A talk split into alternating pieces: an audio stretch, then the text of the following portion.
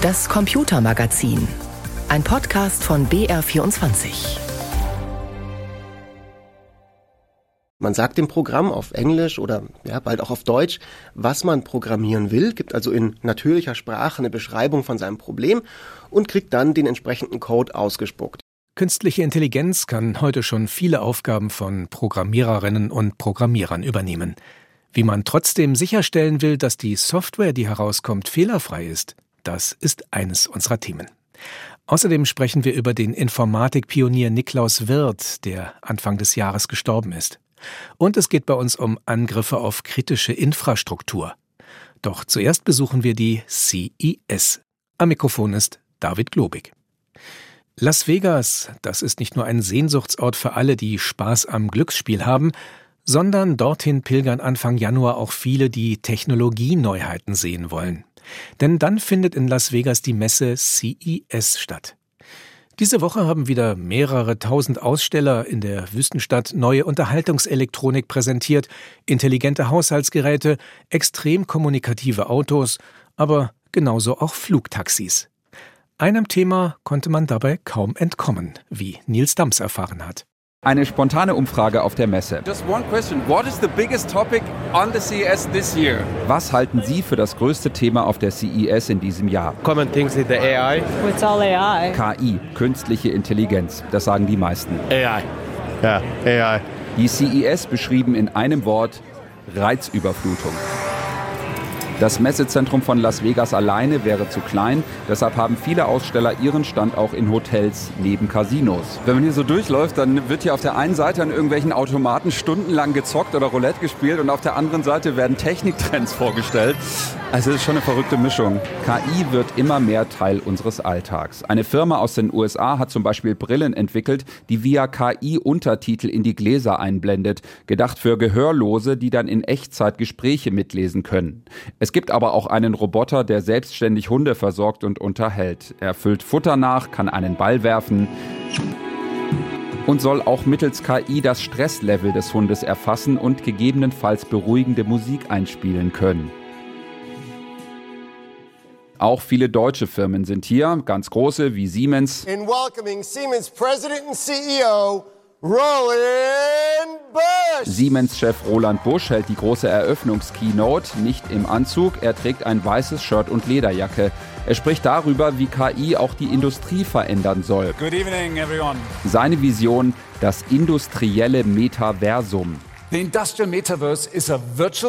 Das industrielle Metaversum ist eine virtuelle Welt, die sich kaum von der echten unterscheidet. Das beschleunigt Innovationen, weil man alles erst digital erstellen kann, bevor es wirklich produziert wird.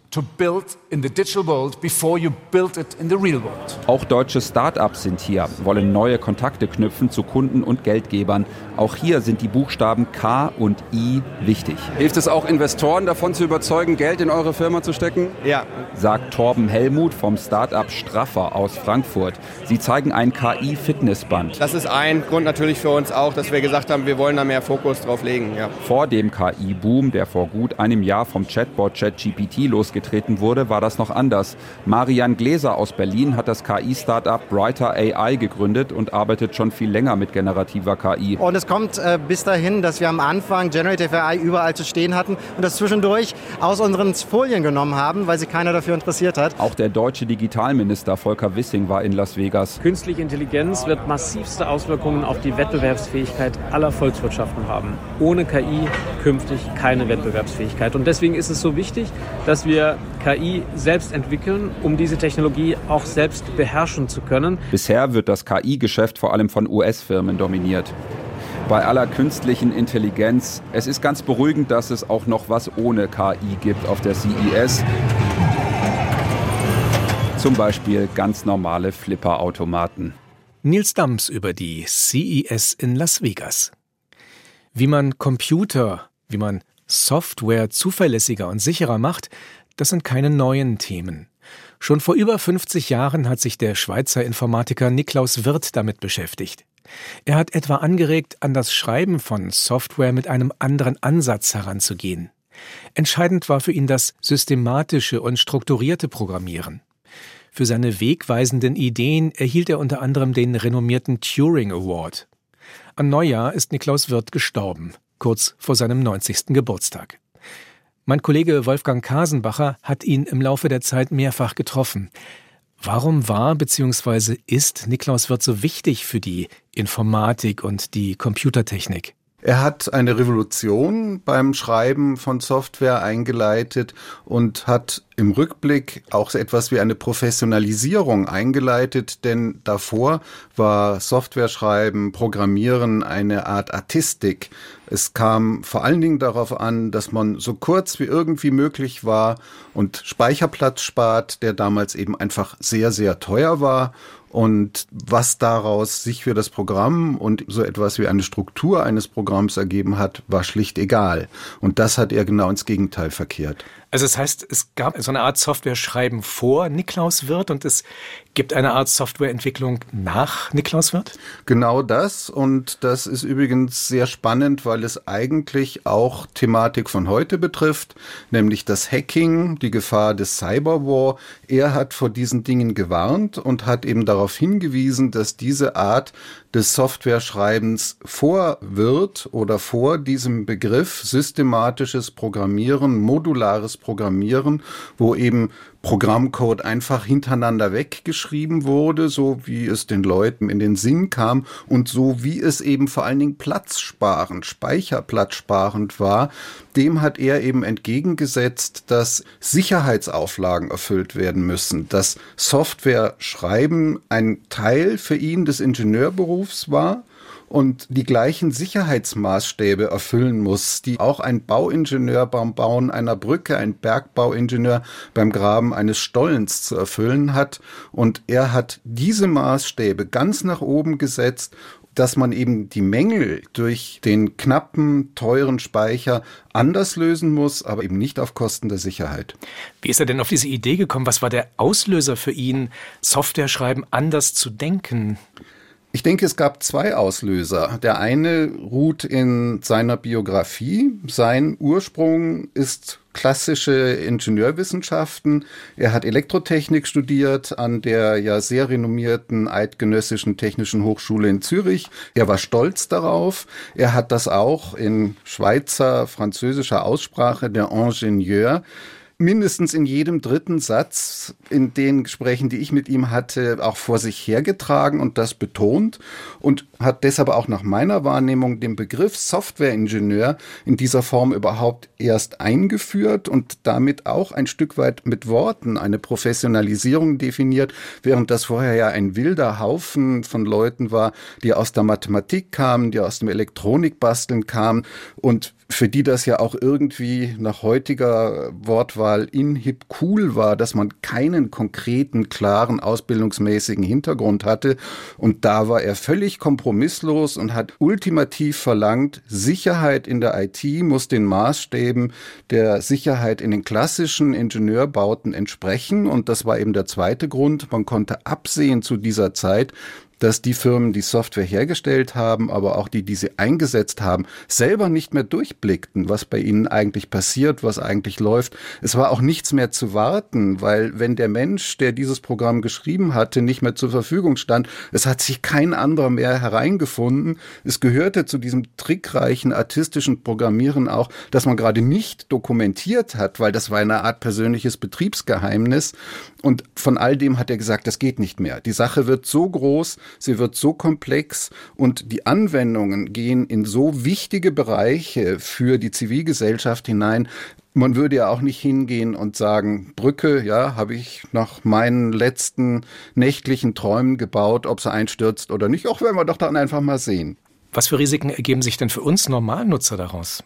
Risiken, die Niklaus Wirth selber am Rande einer CeBIT-Veranstaltung auch noch angesprochen hat. Im Alltag zunächst mal, dass wir viel mehr Fehlfunktionen erleben, entsprechend genervt sind, die Pannen auch nicht verstehen. Wenn in einer Stadtverwaltung, einer Behörde oder auch bei der Software irgendeiner Firma Situationen auftreten, wo das, was für uns logisch wäre, nicht funktioniert und irgendetwas passiert, was wir nicht nachvollziehen können.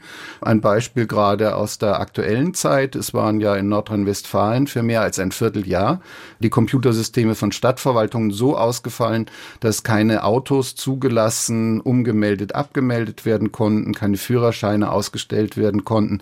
Nach einem Hackerangriff, der eben zum Ziel hatte, Erpressungsgeld zu kassieren. Es ist in diesen Tagen in den Nachrichten, dass die Handwerkskammern in Nordrhein-Westfalen, in Koblenz, Trier, Hamburg Schwierigkeiten haben wegen Hackerangriffen.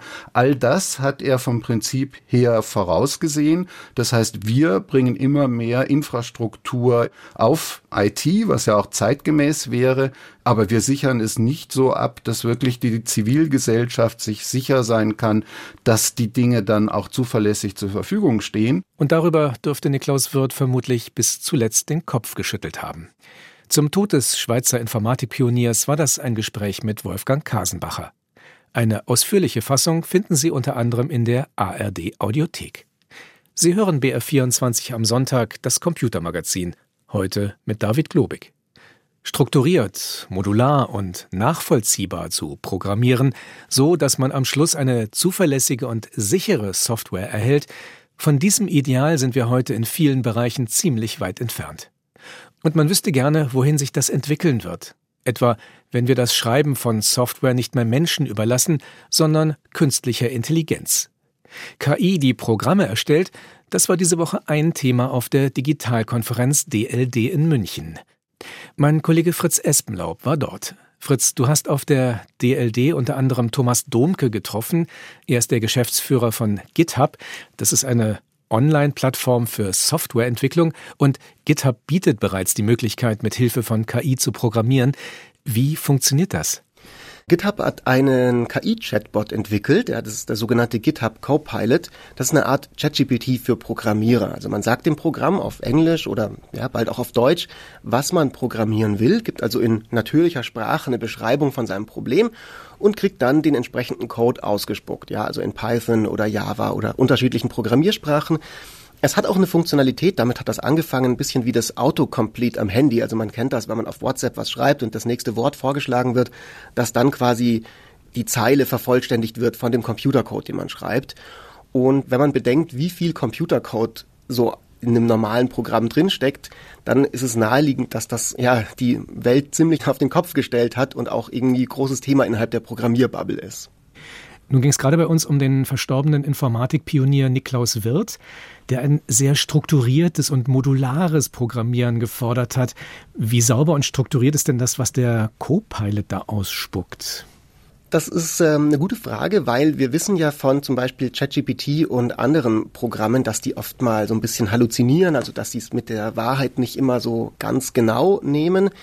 Aber GitHub Copilot gilt als wirklich sehr zuverlässig. Ja, also in meinem Umfeld, die Leute, die ich kenne, die programmieren, die arbeiten eigentlich fast alle mit der Software und sind ziemlich ziemlich positiv eingestellt, betonen, wie zuverlässig der Code am Ende funktioniert, also wie wenig Bugs drin sind. Und laut einer Umfrage, die natürlich jetzt von GitHub selbst kommt, arbeiten Programmierer um 55 Prozent schneller, wenn sie eben so eine KI benutzen. Ja, und wenn man dann bedenkt, dass Software eigentlich mittlerweile in fast jedem Industriezweig so ein bisschen wie eine kritische Infrastruktur ist, dann kann man sich auch vorstellen, ja, dass eben Entwicklungen wie Copilot wirklich für viele Leute als eine sehr, sehr wichtige Auswirkung der aktuellen KI-Revolution gelten. Aber wie stellt man als Programmierer oder als jemand, der den GitHub Copilot nutzt, dann wirklich sicher, dass keine Fehler mehr drinstecken oder vielleicht sogar Schadcode in diesen automatisch erstellten Softwareteilen steckt? Also muss man das dann alles selber nochmal durchgehen? Muss man das alles selber testen? Das ist eine sehr gute Frage, weil gerade im Bereich von zum Beispiel kritischer Infrastruktur, also wirklich jetzt Software, die in Flugzeugen ist, Software, die im Gesundheitsbereich verwendet wird, ist die Fehlertoleranz natürlich sehr gering. Und wenn da dann irgendwie was passiert, wie, keine Ahnung, ja, dass da irgendwas rein halluziniert ist, das wollen wir nicht. Und es ist wie bei allen KI-Anwendungen halt tatsächlich der Fall, dass die KI immer nur so gut ist, wie die Person sich auskennt, die sie benutzt. Also dass eben das Kontextwissen noch bedeutsamer wird. Also dass der Programmierer, die Programmiererin, die damit arbeitet, eben in der Lage ist zu beurteilen, was da rauskommt und den Code eben sonst im Zweifelsfall auch selbst schreiben könnte. Das heißt, wir brauchen nach wie vor auch in Zukunft zum Programmieren letztlich Menschen. Ja, noch mehr denn je wahrscheinlich, denn je mehr die, sag ich mal, vielen repetitiven Aufgaben, die so beim Computerprogrammieren anfallen, also Code kommentieren und so weiter, alles was so ein bisschen so das drumherum ist und eben die Sachen selber auszuformulieren, je kürzer das wird und je mehr das wegfällt, umso wichtiger wird natürlich sage ich mal, das Kontextwissen der Programmierer und die genaue Vorstellung, was man denn eigentlich machen möchte. Also je besser ein Programmierer, eine Programmiererin weiß, schon im Kopf, vor man sich hinsetzt, was am Ende eigentlich für eine App dabei genau herauskommen soll und unter welchen Umständen die als, sage ich mal, ein Erfolg gilt und oder als Misserfolg gilt und dann eben auch in der Lage ist, das zu beurteilen, basierend auf dieser Vorstellung, was die KI ausspuckt, ja, umso wichtiger wird diese Person. Und das wird noch wichtiger werden in Zukunft. Das widerspricht aber so ein bisschen der Vorstellung von Thomas Domke, dass ich dann in Zukunft, indem ich diesem Bot auf Englisch oder auf Deutsch sage, was ich gerne als Software am Schluss haben möchte, dass ich dann tatsächlich mit Englisch und Deutsch auskomme. Ich muss also Programmieren letztlich dann doch noch beherrschen.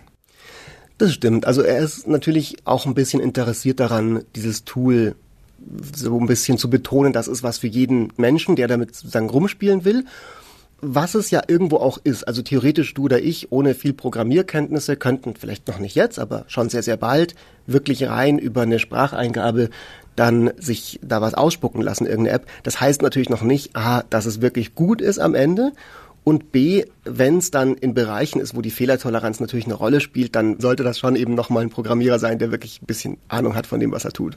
Wenn wir jetzt in die Zukunft schauen, mit welchen Auswirkungen rechnest du denn was jetzt das Schreiben von Software durch eine künstliche Intelligenz angeht? Also womit, glaube ich, schon zu rechnen ist, ist, dass es so eine Art Kaskadeeffekt gibt. Ja, also KI selber ist ja auch Computercode, der geschrieben wird. Ja, und wenn eben KI jetzt eben auch immer besser darin wird, uns schneller Computercode schreiben zu lassen, beschleunigt das wiederum die Entwicklung im KI-Bereich selber. So und wenn man dann eben noch sich ja klar macht, eben die enorme wirtschaftliche Bedeutung, die hinter Software steckt, dann denke ich, ist relativ naheliegend, dass das wirklich auch sehr, sehr starke wirtschaftliche Auswirkungen haben wird. Aber natürlich nur, wenn man es auch tut. So. Also das ist auch so ein bisschen so eine Sache, die jetzt zum Beispiel hier am DLD auch äh, Thomas Domke in seinem Vortrag erwähnt hat, dass da halt gerade Deutschland und Europa immer noch sehr, sehr hinten dran sind im Vergleich mit zum Beispiel den USA. Und das ist ja so ein bisschen auch ein Rennen gegen die Zeit ist, diese Entwicklung nicht zu verpassen. Fritz Espenlaub über künstliche Intelligenz, die Software schreibt. Hoffentlich möglichst sichere Software, denn das ist eine Achillesferse unserer Gesellschaft. Eisenbahnverkehr, Banken und Sparkassen, unsere Strom- und Wasserversorgung und vieles mehr, sie zählen zur sogenannten kritischen Infrastruktur. Dass die läuft, das ist für uns alle entscheidend. Doch ein Großteil dieser kritischen Infrastruktur wird digital gesteuert, ist also gefährdet durch Hackerangriffe. Wie massiv sich solche Cyberattacken auswirken können, darüber wurde kürzlich auf dem Chaos Communication Congress in Hamburg diskutiert. Peter Welchering war für uns dort. Dass ein Zug einfach stehen bleibt, dass plötzlich gar nichts mehr geht, das kommt schon mal vor. Nicht nur in Deutschland, auch in Polen. Doch was im Sommer vergangenen Jahres bei der niederschlesischen Eisenbahn passiert ist, das war dann doch ungewöhnlich. Und die Experten waren erstmal ratlos. Die betroffenen Züge sollten gewartet werden, allerdings nicht in einer Werkstatt des Zugherstellers Newag, sondern in einer unabhängigen Zugreparaturwerkstatt namens SPS. Und die haben die Züge einfach nicht ans Laufen bekommen. Bis die Manager dann hilfesuchend Polish Hackers googelten. Dabei sind sie auf die Leute von Dragon Sector gestoßen, eine ethische Hackergruppe. Das berichtete zumindest Michael Kowalczyk von Dragon Sector auf dem Chaos Communication Congress. Sechs der Züge waren bereits gesperrt und das war problematisch für die Zugbetreiber. Deshalb haben sie beschlossen, die Woche drauf den Wartungsvertrag zu kündigen und den Hersteller zu bitten, die Wartung durchzuführen, weil der Hersteller behauptet, dass er das Problem beheben könne. Es war also wenig Zeit. Wir bemerkten, es gibt viele Änderungen im Code, der für die Sperrung der Züge verantwortlich ist. Und wir haben tatsächlich genau die Stelle gefunden, an der es eine Logik gab, die die Züge absichtlich blockierte. Die eigentliche Blockadelogik war schnell durchschaut. Da mussten nur ein paar Bits umgestellt werden. Die Hacker von Dragon Sector haben nach eigenen Angaben einen undokumentierten Freischaltcode zur Aufhebung der Blockade gefunden, der über das Zugführerpult eingegeben werden konnte. Aber das war nicht das einzige Problem. Denn insgesamt haben die Hacker gleich mehrere Mechanismen entdeckt, die zum Zugausfall führten. Sergius Bajanski von Dragon Sector zog da folgendes Fazit. Wir haben 30 Züge analysiert. Bei 24 von ihnen gab es solche Mechanismen. Am beliebtesten war, der Zug fährt für ein paar Tage nicht Mechanismus. Das war bei fast allen der stillgelegten Züge so. Drastischer war die Malware. GPS-Geofencing in zwei Zügen und in einem Zug eine Kompressorausfallsimulation. Die Kompressorausfallsimulation ist ein Werkzeug, mit dem dem Zugsteuerungssystem vorgegaukelt wird, dass ein Kompressor ausgefallen sei, der für den Zugstart benötigt wird. Und das Geofencing-Tool bewirkt, dass Zugriffe auf die Zugsteuerung nicht angenommen werden, wenn sich der Zug an bestimmten Orten aufhält.